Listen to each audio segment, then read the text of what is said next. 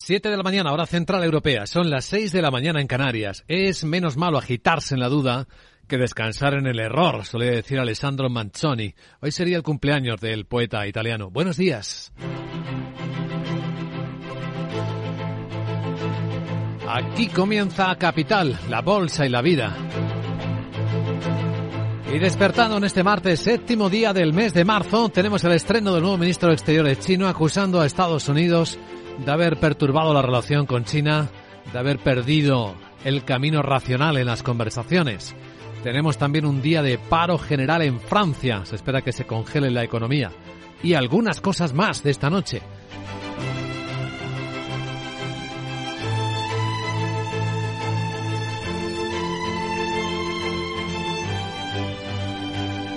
Capital, la Bolsa y la Vida.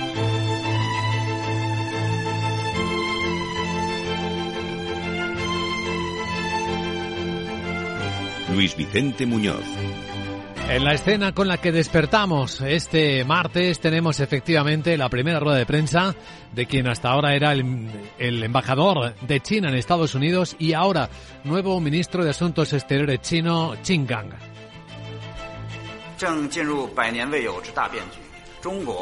Asegura que el mundo está experimentando grandes cambios nunca vistos en el siglo y que China va a seguir aplicando la política exterior independiente, de paz, y continuará con su estrategia mutuamente beneficiosa de apertura. China será siempre un constructor de la paz mundial, un contribuyente al desarrollo global y al defensor del orden internacional, dice Qin Gang, mientras que le recuerda a Estados Unidos que una de las líneas rojas es el asunto de Taiwán, que considera un asunto interno. Durante la noche las autoridades de Taiwán han vuelto a advertir a China de que están repitiendo las provocaciones con las proximidades de sus ejercicios militares y vuelos de sus aviones en el estrecho de Taiwán.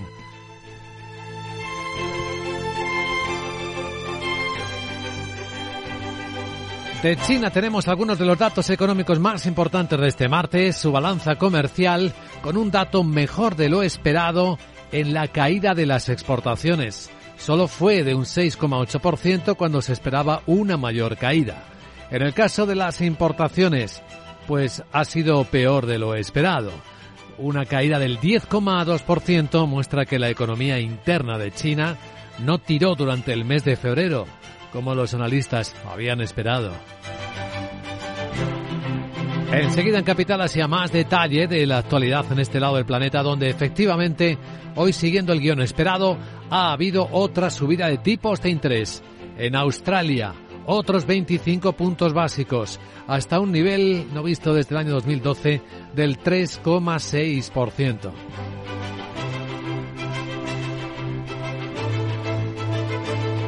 No paran de subir los tipos de interés. Nos ocuparemos del Euribor, que ya verán qué nivel se está marcando en Europa.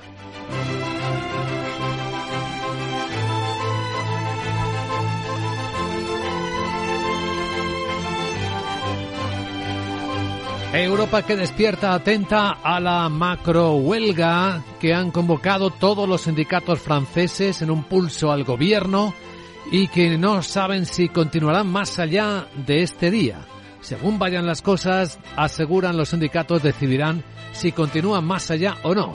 Mientras que en el trasfondo francés, el acuerdo del gobierno con los grandes distribuidores para mantener controlados los precios eh, de los eh, consumos básicos es un asunto a examen. Lo anunciaba así el ministro francés Bruno Le Maire. Me complace decirles que con toda la distribución hemos llegado a un acuerdo sobre el precio de los bienes de consumo básico, lo que nos permitirá tener los precios más bajos posibles en una serie de bienes de uso diario en un periodo de un trimestre, el trimestre antiinflacionista y a costa de los márgenes de los distribuidores, según lo que inicialmente se ha pactado. En España rápidamente la vicepresidenta segunda y ministra de Trabajo Yolanda Díaz dijo: Ese acordo coas grandes distribuidoras que hoxe rubrica Francia, levo falando del dende o mes de agosto, eh, non somente insisto é posible, xa demostrei que era legal, pero o máis importante é que é imprescindible para que a xente poda eh, vivir un poquinho máis feliz. Mientras que en su compañero de Consejo de Ministros y titular de esa responsabilidad, el ministro de Agricultura, Luis Planes, una iniciativa positiva. Evidentemente un sector maduro como es el sector de la distribución y competitivo como es el español está perfectamente en condiciones de llevar a cabo iniciativas similares.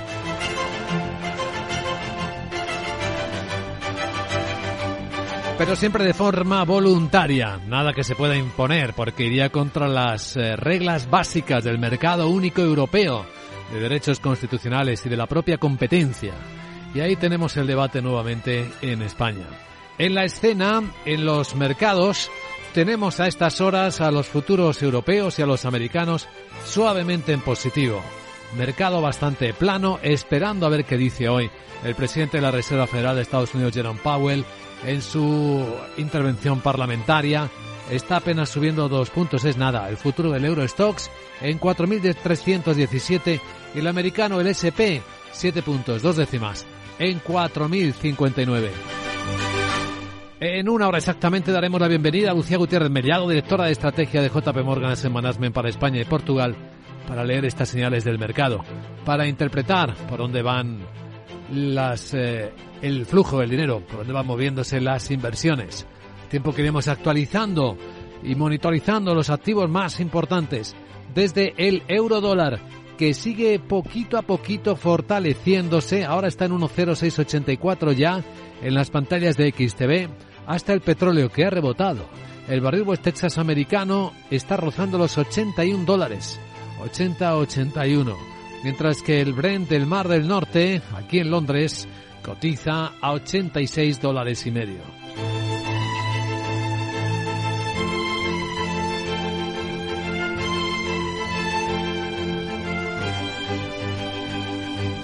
Hoy en la gran tertulia de la economía nos van a acompañar a partir de las 8 y 20, 7 y 20 en Canarias, Isabel Aguilera, Rafael Ramiro y Juan Carlos Lozano. Con ellos iremos dando contexto a las noticias más importantes de la mañana, incluidas las recurrencias. Entre las novedades está que un portavoz oficial de Ferrovial, Sudircon, Francisco Polo, en la radio pública, se ha explicado por primera vez desde que la empresa anunciara hace justo ahora una semana que trasladaba su sede a Países Bajos. Vamos a seguir cotizando en la Bolsa de Madrid, vamos a mantener el empleo, vamos a seguir adelante con nuestros proyectos, eh, vamos a mantener nuestro plan de inversiones en España. Vamos a seguir tributando en España y cumpliendo escrupulosamente con todas nuestras obligaciones tributarias. Y un detalle. ¿Ustedes imaginan si ha hablado el presidente del gobierno con el presidente de Ferrovial, con Rafael del Pino? Pues la respuesta es... Todavía no, no ha sido posible, pero nosotros mantenemos y estamos muy agradecidos una relación constante con distintos eh, personajes destacados del gobierno en los ministerios eh, que tienen, digamos, pues mayor relación con la compañía. Bueno, luego volvemos sobre el tema y también en clave de mercados europeos. Ahora en Capital vamos a situar las noticias que despiertan la economía con Miguel Samartín. Importante señalar las claves que el nuevo ministro de Exteriores chino acaba de compartir con el mundo. Insiste en que su relación con Rusia no supone una amenaza para otros países y que es ejemplar. Ha sido en una comparecencia para presentarse ante la prensa. El nuevo ministro chino de Exteriores, Qin Gang, asegura que las estrechas relaciones entre Pekín y Moscú no amenazan a nadie y que de hecho hacen avanzar hacia la multipolarización del mundo.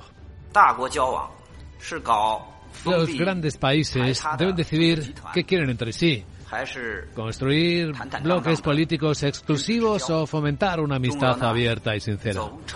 China y Rusia han encontrado un camino de relaciones entre grandes países que se caracteriza por la confianza mutua estratégica y la buena vecindad, dando un buen ejemplo para un nuevo tipo de relaciones internacionales. En relación a la guerra, Kim Gang niega que su país haya vendido armas a Rusia y defiende que China ha hecho un juicio independiente y apuesta por la paz en Ucrania y ha recordado ese texto que presentaron hace unos 10 días. Sobre Estados Unidos, dice que se ha perdido la racionalidad en la comunicación y le ha lanzado la advertencia de dónde está la línea roja, una de las líneas rojas, interferir con Taiwán. Ha añadido que Pekín se reserva la opción de tomar medidas si la isla declarase su independencia. Además, recuerda que están todos bajo el mismo paraguas.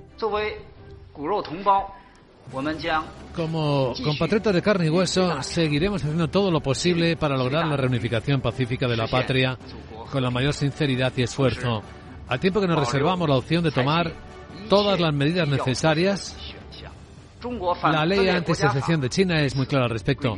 Si se produce una violación de esta ley, debemos actuar de acuerdo con la Constitución y la ley acusa a Estados Unidos de que solo busque contener a China y recrimina por crear crisis y advierte de que su actitud podría hacer descarrilar las relaciones bilaterales. Donde sí ha habido una amenaza claramente formulada ha sido en Corea del Norte, amenaza con tomar medidas abrumadoras ante los movimientos militares de Seúl y Washington. Y que continúan con sus maniobras y que han probado un bombardero estratégico. También han anunciado nuevos y mayores ejercicios a partir del lunes. La hermana del líder norcoreano, Kim Yo-jong, ha sido quien ha lanzado esta advertencia y asegura que han ido demasiado lejos y que se han convertido en extremadamente irracionales. También advierte de que cualquier intento por parte de Estados Unidos de interceptar sus ensayos de misiles sería considerado una declaración de guerra ya que llevan a cabo sin perjuicio estos ejercicios para la seguridad de los países vecinos y dice que lo hacen en aguas y espacio aéreo abierto. Y estos son los últimos datos de la economía de Rusia. El presupuesto presenta un déficit superior a los 34.000 millones de dólares en los dos primeros meses del año. Y es que le han subido los gastos más de un 50%, más de un 51% y una bajada de los ingresos de un 25% sobre todo por la caída casi a la mitad de la aportación a las cuentas de petróleo y gas. Según el Ministerio de Finanzas, los gastos del Estado en medio de la campaña militar en Ucrania se han disparado esos dos meses a 76.000 millones de dólares. Los ingresos por petróleo y gas apenas 12.500, una caída del 46,5 respecto a enero-febrero del año anterior. Se explica también por los precios del petróleo de los Urales más bajos y un descenso de las exportaciones de gas natural. Rusia ha calculado su presupuesto sobre 70 dólares el barril y no está ni a 60. Polonia, por cierto, va a pedir compensaciones a Rusia por cortarle unilateralmente el petróleo y el gas. El presidente de la empresa energética estatal polaca ha explicado que el cese de la venta de petróleo ruso se produjo tras la visita de Joe Biden a Varsovia y con el anuncio de que habían llegado a Ucrania los primeros tanques Leopard 2 cedidos por Polonia. Justo entonces dejó de fluir petróleo hacia Polonia a través del oleoducto Druzhba. Hasta ese día obtenía el 10% del petróleo de la empresa estatal rusa Tafnet en virtud de un contrato todavía vigente. Mientras tanto, en Europa la Comisión está explorando cómo incrementar la financiación de su programa de garantías InvestEU para poder hacer frente al aumento de la demanda. Y es que el Ejecutivo Comunitario espera una avalancha de peticiones por parte del sector privado para inversiones en tecnología limpias en los próximos años. Este programa, sucesor del llamado Plan Juncker, cuenta con un presupuesto hasta 2027 de 26.000 millones de euros y la Comisión espera que al finalizar este año se hayan aprobado ya 15.000, por lo que quedarían solo 11. Además, reconoce que la demanda del mercado para ciertos productos excede la capacidad de InvestEU,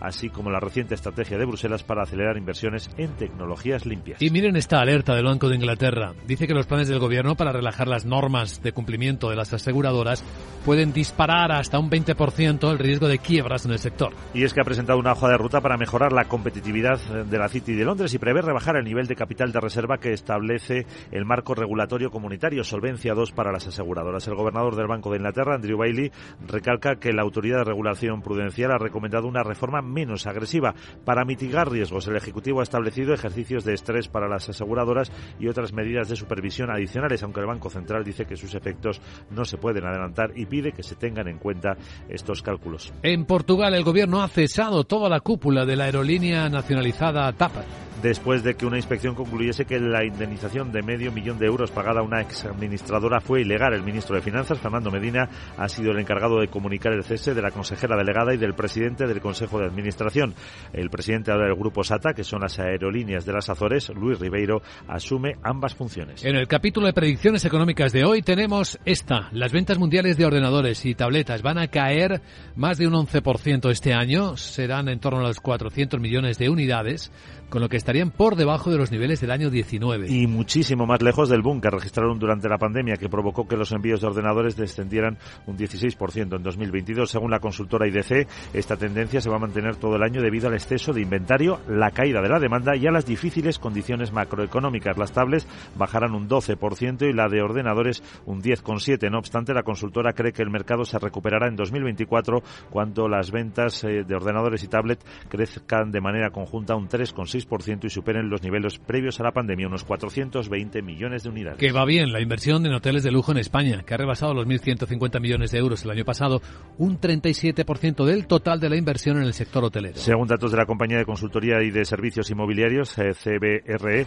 se refiere a cinco estrellas y cinco estrellas lujo. En conjunto, el sector hotelero concentró en 2022 el 18% de la inversión total en España, con más de 3.100 millones de euros, el mayor registro de los últimos cuatro años y un 13% más más que la media entre 2015 y 2022. Y hablando de España, el presidente nacional del Sindicato de Funcionarios CESIF, Miguel Borra, reclama que se recupere la jornada laboral semanal de 35 horas para todos los funcionarios. Y como será a partir del 1 de junio en Castilla y León, ya que se trata de un derecho arrebatado a los trabajadores públicos. Borra ha recordado que ese anuncio llega después de tres años de espera. También ha explicado por qué no han firmado el acuerdo con el Gobierno central para la subida de sueldo en las administraciones públicas un acuerdo salarial que firma el gobierno socialista con sus sindicatos de clase, comisiones obreras y UGT, y que vuelve a condenar nuevamente a todos los empleados públicos de este país, a nuestras médicas, a nuestros profesores, a nuestros carteros, a todos los empleados públicos de este país, a seguir perdiendo poder adquisitivo. No olvidemos que desde el recorte que tuvimos con el gobierno del señor Zapatero llevamos acumulado más de un 20%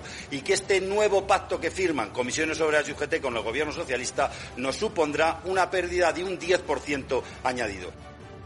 El presidente nacional del sindicato ha subrayado la urgencia de impulsar un pacto del estado de sanidad. Dice que en este mes se han perdido 9.300 empleos. Agenda del martes. Hola, Sara Voz, buenos días. Muy buenos días Luis Vicente, ya es martes y te cuento que en España el INE publica el índice de producción industrial de enero y el Tesoro celebra subasta de letras a 6 y 12 meses. En el Reino Unido se conocerá el índice Halifax de precios de la vivienda de febrero y en Alemania los pedidos de fábrica de enero. Por la tarde, en Estados Unidos llegará el índice Redbook de ventas minoristas ventas del comercio mayorista y lo más importante, la comparecencia del presidente de la Reserva Federal, Jerome Powell ante el Senado para presentar su informe semestral sobre política monetaria. Además he escuchado antes a la Torrestillas decir que había una oferta para comprar el grupo ese de K-pop que tanto baila la Sarita. ¿Ah, sí? ¿Sabes cómo se llama la empresa que tiene la pasta? ¿Cómo? ¿No? No. Pues te lo digo. bueno. Jeje. O no se llama así. Em. Bueno, pues ahora me voy que me tengo que ajustar los tornillos de tanto dance. Chao. Gracias, querida Sara. Sí, se llama Cacao, efectivamente. Bueno, a continuación, Capital Asia, revista radiofónica de lo que está ocurriendo en este lado del planeta. Capital, la Bolsa y la Vida, con Luis Vicente Muñoz.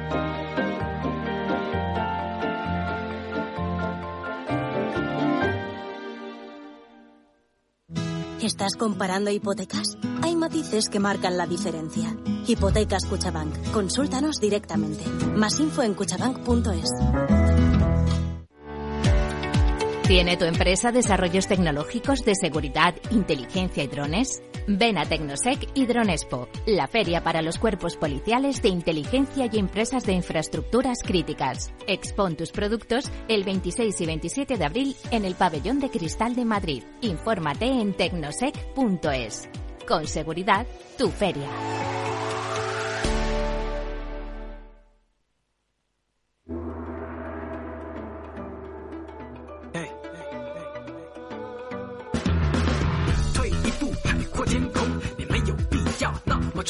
Capital Asia, veamos cómo está el mercado por este lado del planeta. Los índices están, bueno, pues de todo. Algunos han cerrado, el que ha cerrado Tokio con subidas de tres décimas.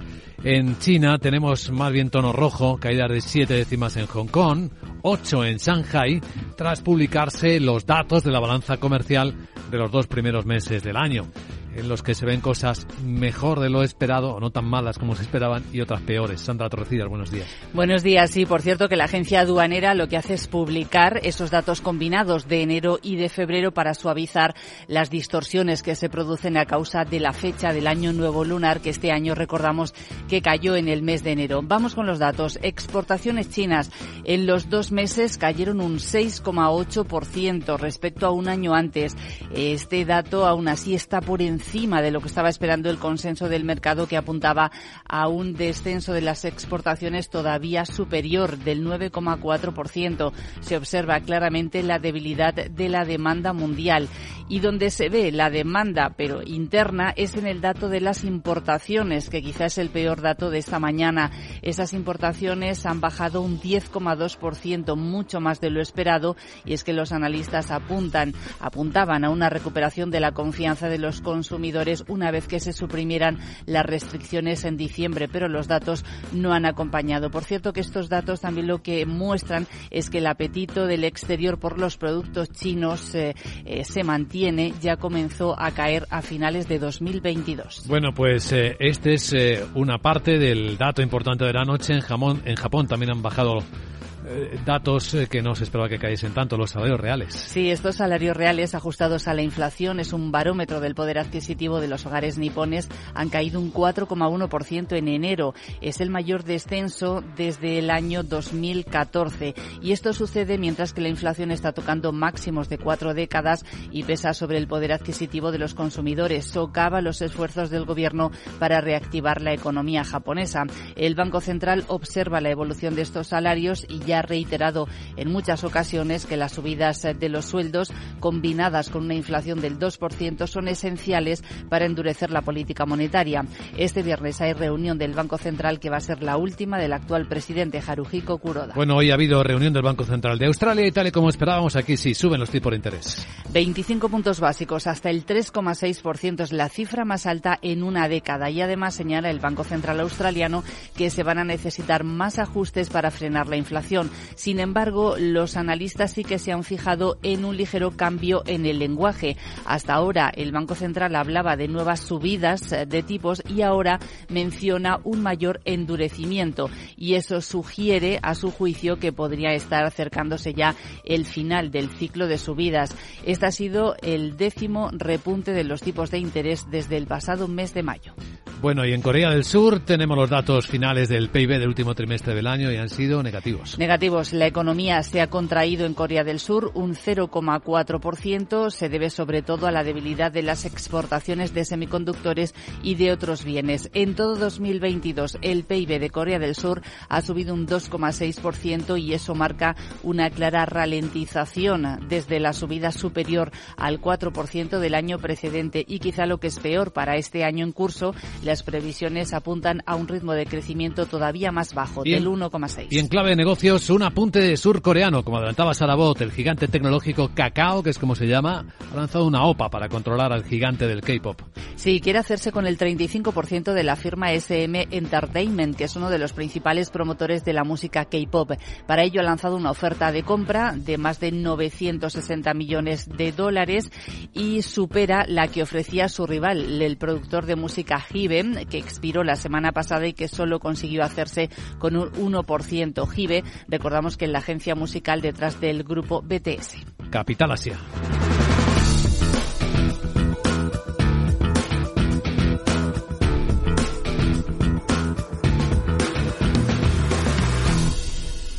Capital, la Bolsa y la Vida, con Luis Vicente Muñoz. Y ya que estamos en clave tecnológica, pues eh, un apunte de Roberto Espinosa, economista experto en tecnología. Hola Roberto, buenos días. Hola Vicente, buenos días. Los filtros faciales para fotos ya sorprenden a poca gente, pero recientemente se ha lanzado uno llamado Bold Glamour en TikTok. Es tan impresionante que hay gente que lo está llamando guerra psicológica. El filtro utiliza los últimos avances de inteligencia artificial y es tan real que asusta. Normalmente los filtros fallan en algunas posiciones o cuando se pasa la mano por delante. Este no. Además, suaviza los rasgos y muestra la cara perfectamente maquillada. El resultado, caras perfectas propias de modelos. Mucha gente ha hablado de los problemas que un filtro así puede generar adolescentes o personas con baja autoestima. Sinceramente, viendo algunos ejemplos, no me cuesta imaginarme que como mínimo haya gente que después de verse con el filtro le vaya a costar mucho salir al mundo real. Pero también es un ejemplo de cómo la, tecnología afecta de forma muy diferente a hombres y a mujeres. El filtro funciona también con chicos, pero los resultados son mucho menos espectaculares. La reina de Blancanieves estaría encantada con todo esto. Probablemente lo mejor será romper el espejo. Gracias, Roberto. Buen día.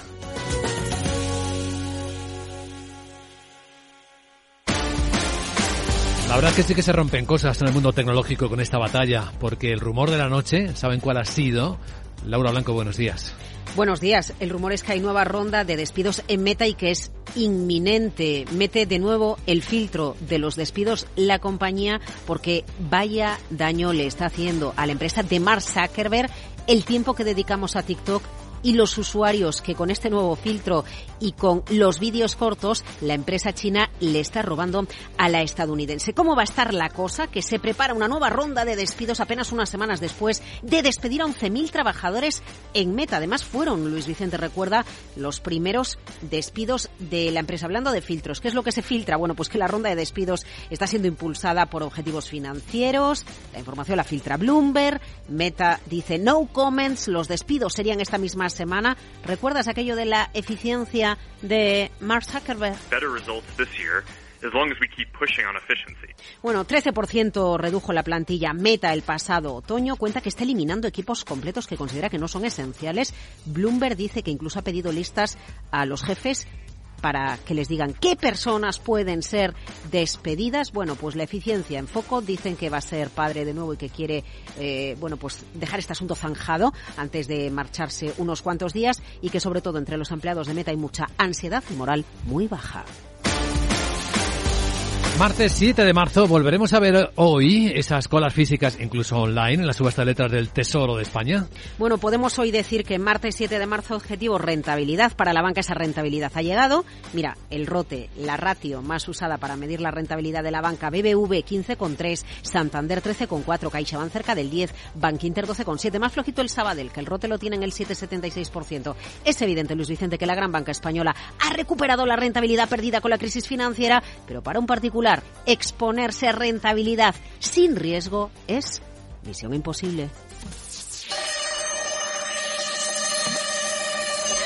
Mira este dato. Los hogares españoles tienen más de 1.800 millones de euros en letras del Tesoro, casi tres veces más que en todo el año 2022. Datos del Banco de España. El 7 de febrero, última subasta de letras al 2,69, seis meses, 2,83 ciento rentabilidades marginales, no, el 2,83% en 12 meses, que si no le va a dar un patatús a alguno. Bueno, Alemania está colocando a tres meses y a eh, seis meses muy por encima, eh, ofreciendo incluso más de un 3%. Hoy, la subasta del Tesoro va a tener morbo va a haber colas, como tú preguntas, sea online o sea físicas, para llevarse letras del tesoro con rentabilidades en torno al 3%? ¿Por qué no hay rentabilidades todavía en los depósitos para los pequeños ahorradores?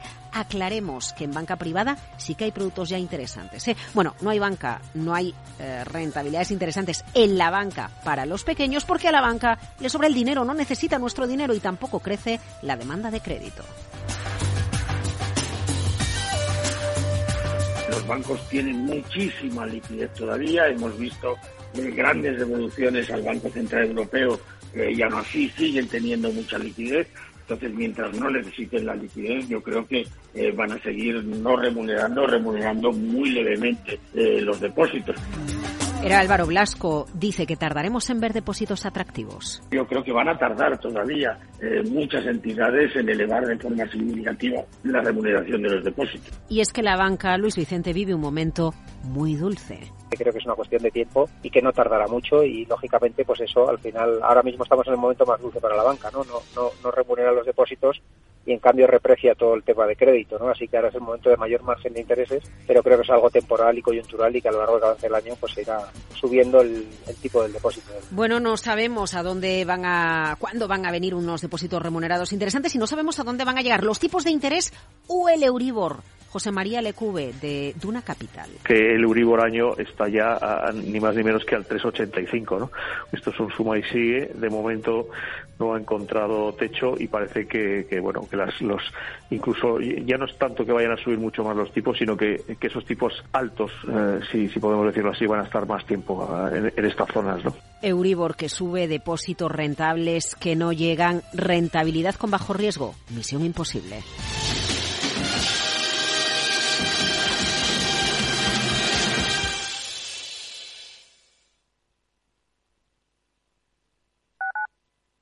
Madrid, 103.2, Capital Radio.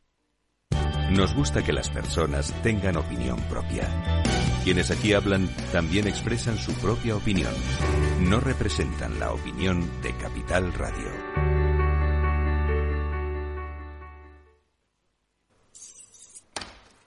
Mamá, mamá, mamá.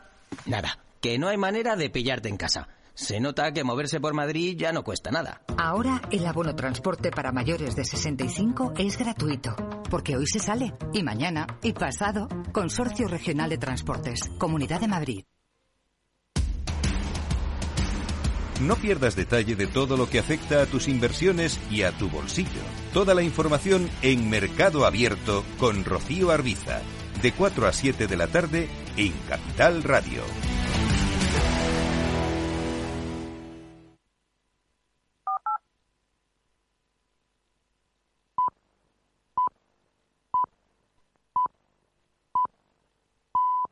Las siete y media de la mañana, hora central europea. Son las seis y media en Canarias. Como decía Alessandro Manzoni, no siempre lo posterior a un momento determinado significa progreso. Hoy sería su cumpleaños. Buenos días.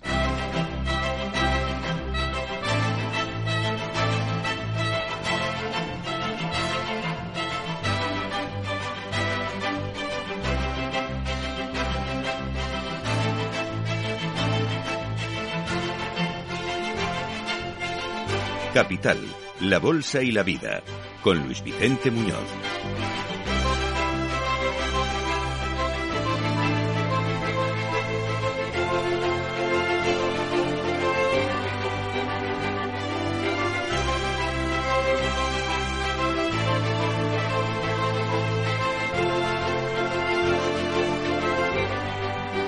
Martes 7 de marzo. Hoy de nuevo vemos cómo el mundo, la economía del mundo flojea. Los datos de la segunda economía del mundo, de China, en el mes de febrero muestran una caída de las exportaciones de casi el 7%. Aún así se espera una cifra peor, pero de las importaciones por encima del 10%. Es decir, no ha tirado la segunda economía del mundo. La misma que hoy es protagonista de la crónica de todos los diarios financieros del mundo porque se ha estrenado como ministro de Exteriores quien hasta ahora era el embajador en Estados Unidos, Qin Gang, con expresiones como esta. El mundo está experimentando grandes cambios nunca vistos en el siglo y China va a seguir aplicando la política exterior independiente de paz y continuará con su estrategia mutuamente beneficiosa de apertura. China, dice, va a ser siempre un constructor de la paz mundial, un contribuyente al desarrollo global y el defensor del orden internacional.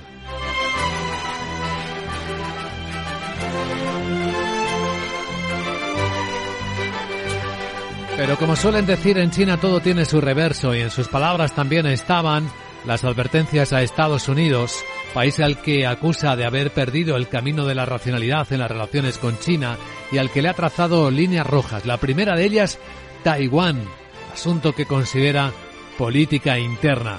Nos ocuparemos de ello en nuestro resumen de noticias y análisis esta mañana en Capital Radio, junto con los otros elementos geoeconómicos que componen el despertar de este martes, que en clave europea va a sonar muy francés porque es hoy cuando todos los sindicatos han convocado un paro general, quieren detener la economía y decidir si no obtienen la respuesta esperada del gobierno a, quienes, a quien quieren presionar para que detenga la reforma del sistema de pensiones, pues si continúan o no con las protestas.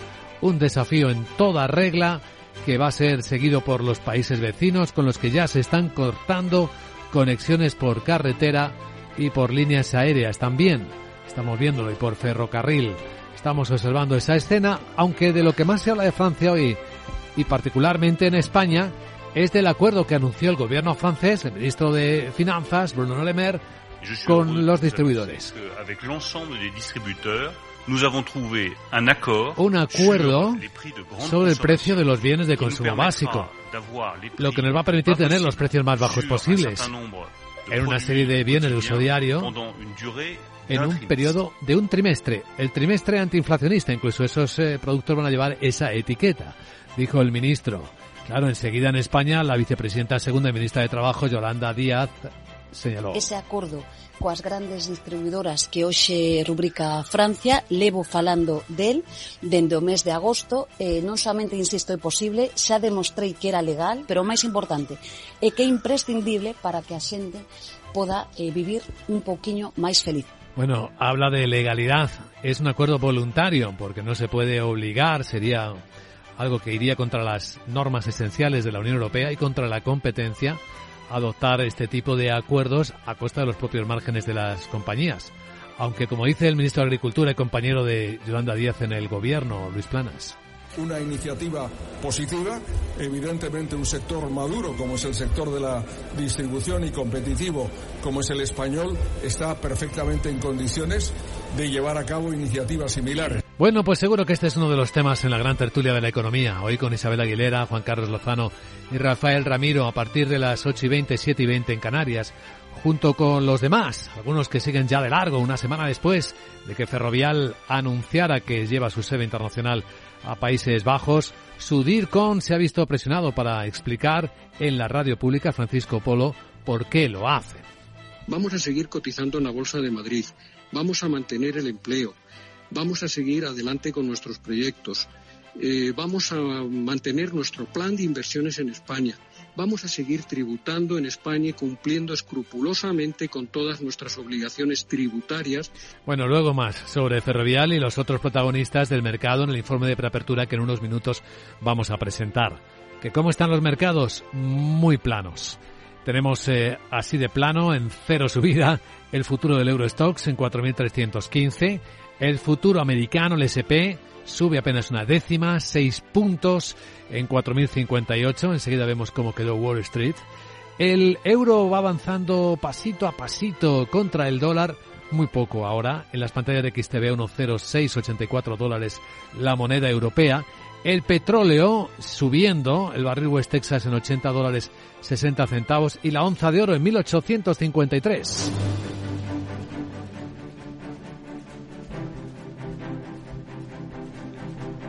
Veamos ahora en Capital Radio las noticias que despiertan la economía con Miguel San Martín. ¿Saben que el nuevo ministro de Exteriores chino ha puesto como ejemplar la relación que mantiene China con Rusia? Y de hecho, en su comparecencia, el nuevo ministro chino de Exteriores, Qin Gang, ha dicho que no supone una amenaza para otros países, que las estrechas relaciones entre eh, Pekín y Moscú no amenazan a nadie y que de hecho hacen avanzar hacia la multipolarización del mundo. Los grandes países deben decidir qué quieren entre sí, construir bloques políticos exclusivos o fomentar una amistad abierta y sincera. China y Rusia han encontrado un camino de relaciones entre grandes países que se caracteriza por la confianza mutua estratégica y la buena vecindad dando un buen ejemplo para un nuevo tipo de relaciones internacionales. Sobre la guerra, niega que su país haya vendido armas a Rusia y defiende que China ha hecho un juicio independiente y apuesta por la paz en Ucrania y ha recordado esa propuesta que presentaron hace unos 10 días. Hoy sí vemos cómo la economía rusa está tocada. El presupuesto muestra un déficit supera los 34.000 millones de dólares entre enero y febrero. Debido al aumento de los gastos en un 51% y a la bajada de los ingresos de un 25%, sobre todo por la caída casi a la mitad de la aportación a la las cuentas del gas y el petróleo. Según el Ministerio de Finanzas, los gastos del Estado en medio de esta campaña eh, militar en Ucrania, como ellos lo llaman, se dispararon a 76.000 millones de dólares y los ingresos por petróleo y gas apenas 12.500, una caída de más del 46% respecto a enero-febrero del año anterior. Recordamos que no se había iniciado la guerra. Todo dice que se explica por los precios del petróleo de los Urales más bajos y un descenso en las exportaciones de gas. Rusia ha calculado su presupuesto en base a 70 dólares el barril y no está ni a 60. Es que una parte de la energía no solo le han dejado de comprar a otros países a Rusia, es que cortó también el suministro como le ocurrió con Polonia, país que va a pedirle a Rusia compensaciones por ello. Ese cese de venta de petróleo se produjo tras la visita del presidente Joe Biden a Varsovia y con el anuncio de que habían llegado a Ucrania los primeros tanques Leopard 2 que había cedido Polonia. Justo entonces dejó de fluir petróleo ruso hacia este país a través del oleoducto Druzhba. Hasta ese día obtenía el 10% del petróleo de la empresa rusa Tatneft en virtud de un contrato que está vigente hasta bien entrado 2024. El martes despierta con Francia prácticamente parada. Ya está en la nueva jornada de huelga general de 24 horas contra la reforma del sistema de pensiones aprobado por el gobierno. Una protesta con la que pretenden paralizar el país y que esta tarde se conocerá. Tienen una reunión en los sindicatos y la amplían un día más. Tras las anteriores que no tuvieron tanto seguimiento, en estas se han convocado a muchos más sectores para paralizar Francia. Ya hay bloqueos de camioneros en las carreteras como en la entrada por Lille, en el noreste o en Rouen. Muchos trenes pararon ya a partir de las 7 de la tarde de ayer. En España, la demanda sindical más sonora de las últimas horas era del presidente nacional de CESIF, Miguel Borra, reclamando que se recupere la jornada semanal de 35 horas para todos los funcionarios de España. Como será a partir del día 1 de junio en Castilla y León, ya que se trata de un derecho arrebatado, dice a los trabajadores públicos. Borra ha recordado que este anuncio llega después de tres años de espera y de promesas. También ha explicado por qué no han firmado ese acuerdo con el Gobierno para la subida de sueldo en las administraciones públicas. Un acuerdo salarial que firma el Gobierno socialista con sus sindicatos de clase, comisiones obreras y UGT, y que vuelve a condenar nuevamente a todos los empleados públicos de este país, a nuestras médicas, a nuestros profesores, a nuestros carteros, a todos los empleados públicos de este país, a seguir perdiendo poder adquisitivo. No olvidemos que desde el recorte que tuvimos con el Gobierno del señor Zapatero llevamos acumulado más de un 20% y que este nuevo pacto que firman comisiones obreras y UGT con el Gobierno socialista nos supondrá una pérdida de un 10% añadido. El presidente nacional del sindicato subrayó también la urgencia de impulsar un pacto de Estado de la sanidad ante la grave situación que afronta el Sistema Nacional de Salud. Ha lamentado la destrucción de más de 9.300 empleos en la sanidad solo en el mes de febrero, de acuerdo a los datos de Seguridad Social, unas cifras que borra tacha de inaceptables. ¿Qué va bien y qué está fuerte en España? La inversión en hoteles de lujo, que ha rebasado los 1.154 millones de euros el año pasado y es un 37% del total que se ha invertido en el sector hotelero. Son datos de la compañía CBR y se refiere eh, a cinco estrellas y cinco estrellas lujo. En el conjunto, el sector hotelero concentró en 2022 el 18% de la inversión total en España, con más de 3.100 millones de euros, el mayor registro de los últimos cuatro años y un 13% más que la media que se llevaba de entre 2015 y 2022. Sin embargo, hay otras previsiones eh, negativas y esta es de todo el mundo. Las ventas mundiales de ordenadores y de tabletas se espera que caigan por encima del 11% este año y serían niveles inferiores a los del 2019. Y muy lejos del boom que registraron durante la pandemia. De hecho, en 2022 ya habían caído un 16%. Según la consultora IDC, esta tendencia se va a mantener durante 2023 debido al exceso de inventario, la caída de la demanda y también a las difíciles condiciones macroeconómicas. Las tablets van a caer un 12% y los ordenadores menos de un 11%. No obstante, la consultora cree que el mercado se recuperará ya en 2024 cuando las ventas de ordenadores y tablets crecerán de manera conjunta un 3,5% y superarán los niveles previos a la pandemia al rozar los 418 millones de unidades vendidas. Más en el corto plazo, en la agenda del martes. Vamos a ver qué nos trae Sara Bot. la Sara, buenos días. Muy buenos días, Luis Vicente. Le recuerdo que este martes tampoco hay demasiadas cositas, pero te cuento que en España el INE publica el índice de producción industrial de enero y el Tesoro celebra subasta de letras a 6 y 12 meses. En el Reino Unido se conocerá el índice Halifax de precios de la vivienda de febrero y en Alemania los pedidos de fábrica de enero. Por la tarde, en Estados Unidos llegará el índice Redbook de ventas minoristas, ventas del comercio mayorista y lo más importante, la comparecencia del presidente de la Reserva Federal, Jerome Powell ante el Senado para presentar su informe semestral sobre política monetaria. Hay que ver que yo estaba tan contenta con bailar el cacao maravillado ah. ese y ahora ya me habéis dado el susto del día con eso de los despidos en el Facebook y todas las tecnológicas. Es un sin vivir señor Muñoz. Encima culpan a las robotas y robotes. Menos mal que ahora me voy a la RAE. Eh, ¿Sabes por qué? Pues está claro. ¿Dónde tienen más letras? Ah. Pues en la Real Academia, así que como hay subasta de letras vendo un par de diccionarios y me forro. ¿A qué es una gran iguda idea? Una crack soy. Chao. Y seguro que no tienes colas. bueno, gracias Sara. Enseguida en Capital Radio, el informe de preapertura de las bolsas de Europa y los protagonistas del martes.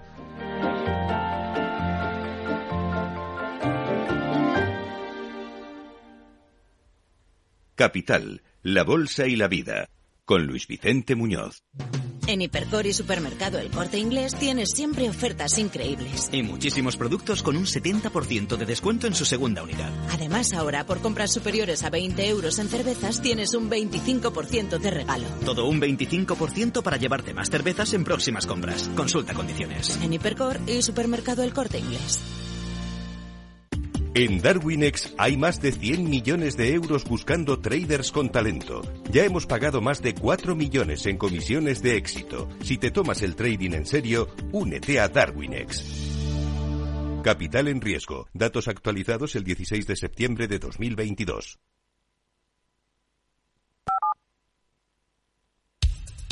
Capital, la Bolsa y la Vida, con Luis Vicente Muñoz. Informe de preapertura de mercados en Capital, la Bolsa y la Vida. Las pantallas de CMC Markets muestran cómo la volatilidad sigue bastante contenida. Estamos mirando el PIX, el índice del miedo del mes de abril, y está por debajo de los 20 puntos y medio. Así que de momento aquí nada parece estar asustando a los mercados. A ver qué dice el señor Powell, que es uno de los focos del día. De momento los futuros americanos y los europeos están prácticamente planos. Bueno, completamente el futuro del Eurostox y el SP apenas una décima en 4.058 está ahora. Sandra Torcillas, buenos días. Buenos días. Los inversores se preparan eh, para la comparecencia del presidente de la Reserva Federal, de Jerome Powell, ante el Senado. Va a presentar el informe semestral sobre política monetaria y van a buscar ahí pistas sobre la senda de subida de tipos eh, de la Fed para domar la inflación. Nicolás Fernández, director de análisis del Banco Sabadell, no espera grandes novedades de la comparecencia. Yo creo que ya prácticamente todos los días tenemos a comentarios de alguien de la Fed o del Banco Central Europeo diciendo que los tipos de interés van a estar altos más tiempo, que la inflación tarda en bajar, etcétera, etcétera. Entonces yo creo que, bueno, que por ahí ya estamos bastante bien informados. El mercado ya sabe cuáles son las cartas que hay que jugar y ya lo que queda es que el mercado se acostumbre o, o descuente en algún momento esa nueva situación, ¿no? Desde la última vez que habló Powell, los eh, datos económicos han sido sólidos, incluido el mercado laboral. Una inflación más alta de lo esperado han aumentado la preocupación de que la Fed suba los tipos más de lo previsto o los mantenga más altos durante más tiempo. Por cierto, que Citigroup eh, espera que el Banco Central Europeo eleve los tipos de interés 50 puntos básicos en marzo, otros 50 en mayo y que lleve las tasas a alrededor del 4% en el mes de julio. Bueno, vamos a hablar de los protagonistas del día entre los que va a estar Indra y el cambio del CEO. Sí, buscan nuevo consejero delegado al cierre del mercado. La compañía informó de que Ignacio Matáis va a dejar su puesto una vez que la empresa haya encontrado un sustituto y después seguirá vinculado como asesor estratégico del Consejo de Administración durante dos años. La salida de Matáis podría responder a las tensiones que mantenía con el presidente Mark Murtra y con el principal accionista, la SEPI, que depende del Ministerio de Hacienda. Bueno, y también tras las nuevas explicaciones de Ferrovial y la salida de su sede internacional a Países Bajos. Laura Blanco, buenos días. Se le ha ido de las manos a Ferrovial en comunicación el traslado a Países Bajos. Eh, declaraciones a Radio Nacional de España de Paco Polo, DIRCOM, bueno, deberíamos decir ex DIRCOM, porque hay cambios en la empresa. Eh, declaraciones en las que insiste el compromiso de la compañía con España. Eh, no peligran, no peligran mientras la compañía mantenga actividad, porque déjeme que conecte con su anterior pregunta. Eh, eh, la sugerencia o la propuesta que se presenta a la Junta General de Accionistas afecta estrictamente al holding de Ferrovial, afecta a la cabecera, afecta a la matriz, no afecta a la actividad que la empresa ha desarrollado desde el año 1952 en España. Pues es que Paco Polo deja de ser responsable de comunicación de Ferrovial. Dicen que el cambio estaba planificado hace semanas. Incorporación Patricia Leiva viene de Mau San Miguel, pasó por ING, pasó por KPMG.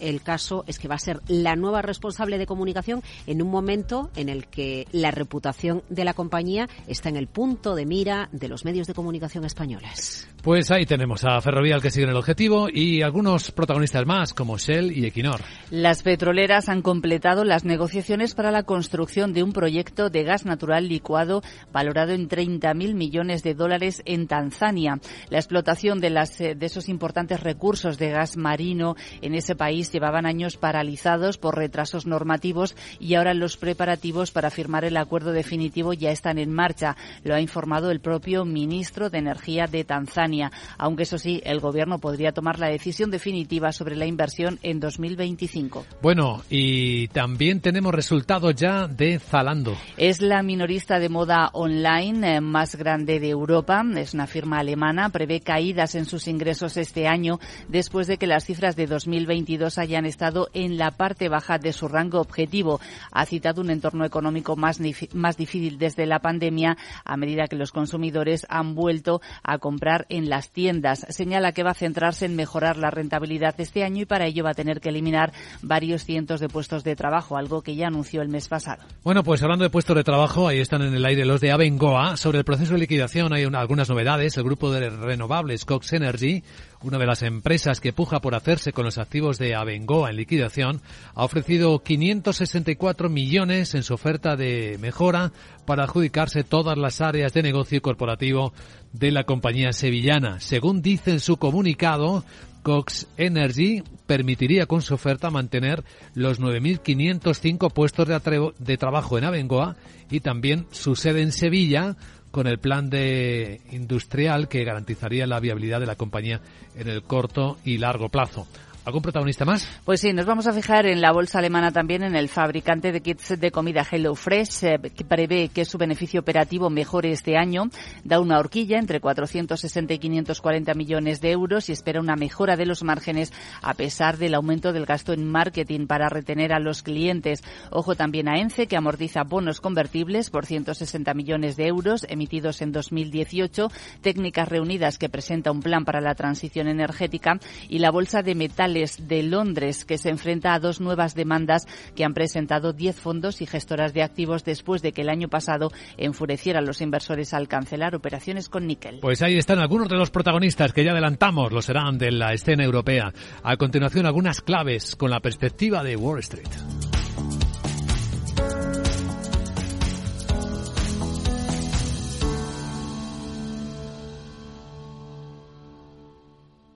Bankinter presenta Broker Cero, el nuevo servicio sin comisiones de compraventa de acciones en el mercado nacional. El primer broker que ve el dinero como lo ves tú. Y las comisiones también. Infórmate de todo en bankinter.com barra broker. Bankinter, el banco que ve el dinero como lo ves tú. Bueno, Wall Street acabó con ligeras subidas, aunque no en todos los índices, Miguel. Eh, mixto, por lo tanto, eh, con el Dow un 0,12 arriba, esperando los inversores más datos económicos esta semana. El S&P 500 no llegó ni al 0,1, que es lo que se dejó el Nasdaq, un 0,11%, como ha contado Sandra, el presidente de la Fed, comparece hoy y mañana. Y los inversores mirarán de cerca sus palabras en busca de señales sobre la economía y esa política de tipos de interés y esperan con impaciencia el informe de empleo del viernes. Los sectores que terminaron la jornada con mayores ganancias fueron el tecnológico y el de comunicaciones, las mayores eh, bajadas para el de materias primas y el de bienes no esenciales. Las empresas del Dow que más cayeron fueron eh, Dow, un 2,07 y Walgreens, un 1,77%. Subieron la farmacéutica Merck casi un 4% y Apple, un 1,85 a la cabeza del S&P 500. Dos energéticas, Lumen Technologies, que subió un 4,10 y en Face Energy un 3,77. El farolillo rojo del S&P Descom, que se dejaba casi un 8%, le acompañaron en la parte más baja de la tabla la minorista Newell Brands con un descenso del 7,2 y la empresa textil eh, propietaria de varias marcas de lujo Vanity Fair que se dejaba un 5,37%. El petróleo en el entorno de los 80 dólares y medio el barril de West Texas y al término de la sesión la rentabilidad del bono estadounidense a 10 años subía al 3,97%. Y ahora veamos cómo van reaccionando los mercados de Asia a los datos publicados esta noche.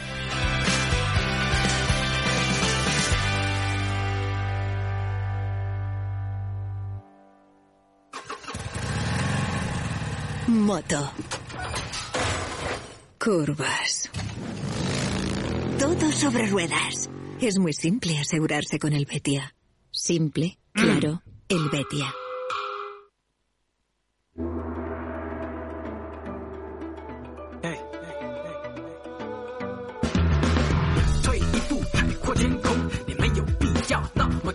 Pues las caídas parecen ir a más en las bolsas chinas tras los datos de esta noche. Hong Kong cae siete décimas y ya supera la caída del 1,1% la bolsa de Shanghai. ¿Qué es lo que ha pasado? Pues se ha publicado la balanza comercial china. Y las exportaciones en febrero han caído un 6,8%. Aún así se esperaba un dato peor que este, más negativo. El que ha sido más negativo de lo esperado ha sido el de las importaciones. Un 10,2% de caída muestran la enorme eh, debilidad que en el mes de febrero tuvo todavía la economía china y ya de vuelta de las vacaciones del año nuevo lunar que este año cayó en el mes de enero. En Tokio la bolsa ha cerrado con una subida de dos décimas, el Nikkei en los 28.398 puntos, después de publicarse la caída de los salarios reales del 4,1% en el mes de enero. Ahí se ve cómo sale la cuenta con la inflación que está elevada en Tokio en particular. En el resto de Asia, Llamativo que en Australia no haya habido sorpresa con el movimiento esperado de subida de tipo de interés de la Reserva Federal Australiana. Un cuartillo de puntos, de punto ha subido los tipos al 3,6%. La bolsa australiana sube cinco décimas. Y en Corea del Sur la bolsa está bastante plana después de publicarse la contracción de su economía en cuatro décimas en el último trimestre del año pasado. En el conjunto del año, la economía surcoreana creció un 2,6% le pesó en particular la debilidad en las exportaciones de semiconductores.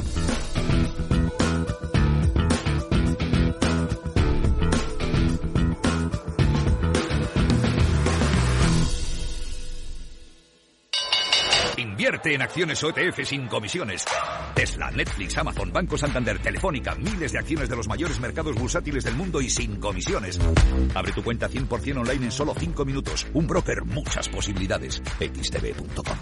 A partir de 100.000 euros al mes, comisión del 0,2%, mínimo 10 euros. Invertir implica riesgos. CaixaBank patrocina este espacio.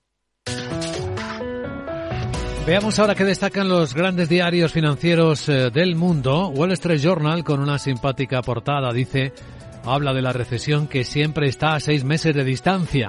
La sólida contratación continua y el gasto de los consumidores están complicando la campaña del presidente de la Reserva Federal, Jerome Powell, para controlar la inflación. Se espera su comparecencia hoy mañana en el Parlamento americano cuenta que el impulso del mercado inmobiliario se está estancando en Estados Unidos a medida que se acerca la primavera. La subida de los tipos de interés está nuevamente reduciendo la asequibilidad de las viviendas y llevando las solicitudes de hipotecas a los niveles más bajos en décadas, dice este diario económico, que también cuenta como Tesla ha bajado los precios de venta del Model X y del Model S de sus vehículos eléctricos. Habla también, entre otras cosas, que Estados Unidos aún no está listo para la era del conflicto entre las grandes potencias, que no tiene capacidad para movilizar a los jóvenes para que vayan al ejército. Financial Times cuenta en portada que el crédito privado está superando al que los bancos ofrecen para eh, conseguir el préstamo directo más grande de Carlyle. Apollo, Blackstone están entre los que están a punto de proporcionar 5.500 millones de deuda al grupo de compra para la para adquirir el 50% de la participación en Cotiviti. Dice el diario británico, entre otras cosas, que China advierte sobre el posible conflicto con Estados Unidos en la estrategia de contención si Estados Unidos interviene eh, sobre el asunto de Taiwán. Y una investigación que ha llevado a cabo el diario Financial Times sorprende por el tema que es. Dice que ha conseguido entrar en la megaprisión de El Salvador, la cárcel que le da a los reclusos menos espacio que al ganado, hay fotos escalofriantes de cómo están hacinados los presos. La investigación de FTIP dice que hay 40.000 detenidos que tienen cada uno 0,6 metros cuadrados de espacio de celda en la llamada ciudad del crimen. En los diarios económicos españoles, Guillermo Luna, buenos días. Muy buenos días. En cinco días leemos que Decos dice España debe empezar a consolidar sus cuentas este año. El gobernador del Banco de España pide rebajar el déficit estructural ya en 2023. Decos reclama al sector que aproveche los resultados para reforzarse ante turbulencias. Otros asuntos, CaixaBank se suma a los recursos del sector al impuesto a la banca, mientras que Indra ha anunciado el relevo de su consejero delegado. El consejo de la firma que preside Mark Murtra aprobó la propuesta por unanimidad en vísperas de definir su próximo plan estratégico. Más asuntos, la vacuna anticovid de Pfizer es el fármaco con más ingresos en 2022, superando en más de 18.000 millones a la otra gran vacuna de Moderna. Y por su parte, Ferrovial prevé salidas mínimas de inversores por el traslado de su sede a los Países Bajos. En el economista.es, el Instituto de Comercio Exterior alertó de la fuga masiva de las empresas a Países Bajos. Advirtió de que España era uno de los más afectados por el desvío de beneficios beneficios.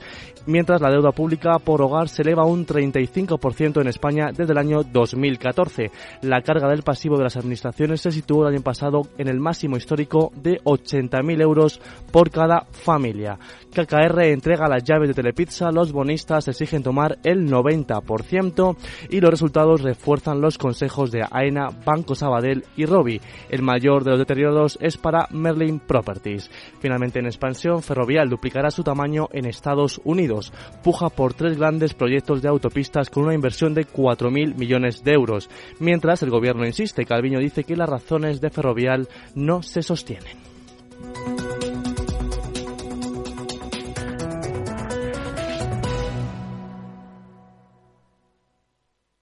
CaixaBank ha patrocinado este espacio.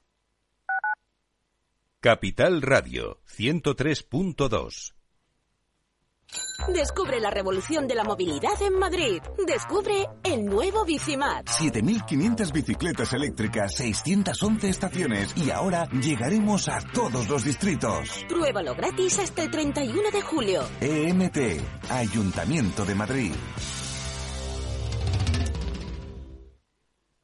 Esto es Metro de Madrid donde tu vida es. Muchos días que en Metro hay música, ecología creciendo cada día. Nuestra energía cada vez más renovable. Porque no hacerlo sería imperdonable. Hay una cosa indiscutible, es que Metro cada día más accesible. Y como tu vida se mueve, deja que Metro te lleve. Metro de Madrid, Comunidad de Madrid. Conecta Ingeniería es el programa que acerca la ingeniería a la sociedad. Todos los miércoles de 10 a 11 de la mañana en Capital Radio con Alberto Pérez. Conéctate.